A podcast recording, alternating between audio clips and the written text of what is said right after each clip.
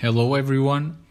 Welcome to the feature article of the month of Portuguese Journal of Cardiology of October 2022. My name is Mário Santos. I'm a cardiologist at Centro Hospitalar Universitário do Porto and associated professor at the School of Medicine and Biomedical Science Abel Salazar.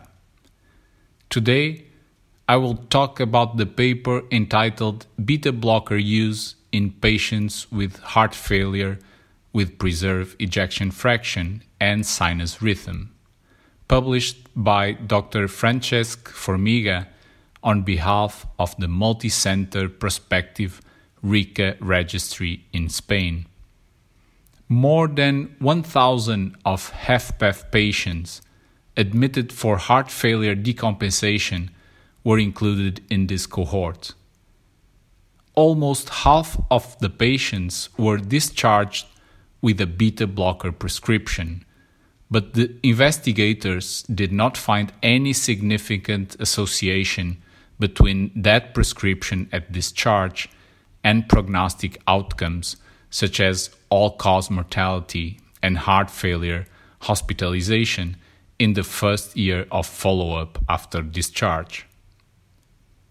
Despite the observational nature of this study, the large sample, the prospective and multi-center design provide an important insight of how heart failure patients are being treated in the real world, and its main results are aligned with data coming from randomized clinical trials in this specific heart failure phenotype. It is never enough to state that beta, beta blockers are one of the main treatments of heart failure with mildly reduced and reduced ejection fraction, and that in HFpEF they are very useful to treat comorbidities such as atrial fibrillation, ischemic heart disease, and hypertension. However, in HFpEF patients without these comorbidities, the beneficial impact of beta blockers is not supported by the current available data. I would like to congratulate the RICA investigators for carrying out this study and for choosing the Portuguese Journal of Cardiology to share their data with the cardiovascular community.